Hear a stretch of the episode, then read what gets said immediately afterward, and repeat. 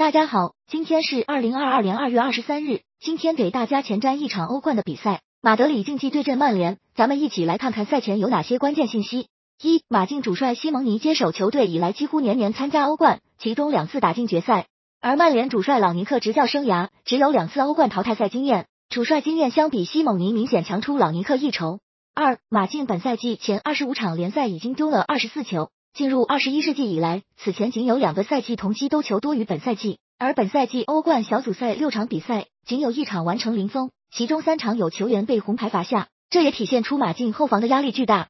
三，马竞在上周末的联赛进行了轮换，格列兹曼伤愈进入大名单，但没有出场。此外，洛迪也得到休息。另外，阿根廷中场德保罗因为停赛原因得到休息。如无意外，这三人本场将出战曼联。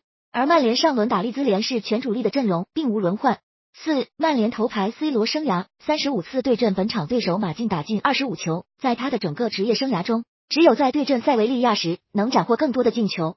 五，曼联的葡萄牙中场布鲁内费尔南德斯连续两场联赛参与进球，合计两球一助攻，最终这两场比赛全胜。而在本赛季的欧冠中，他已经送出了五次助攻，助攻榜排名第二。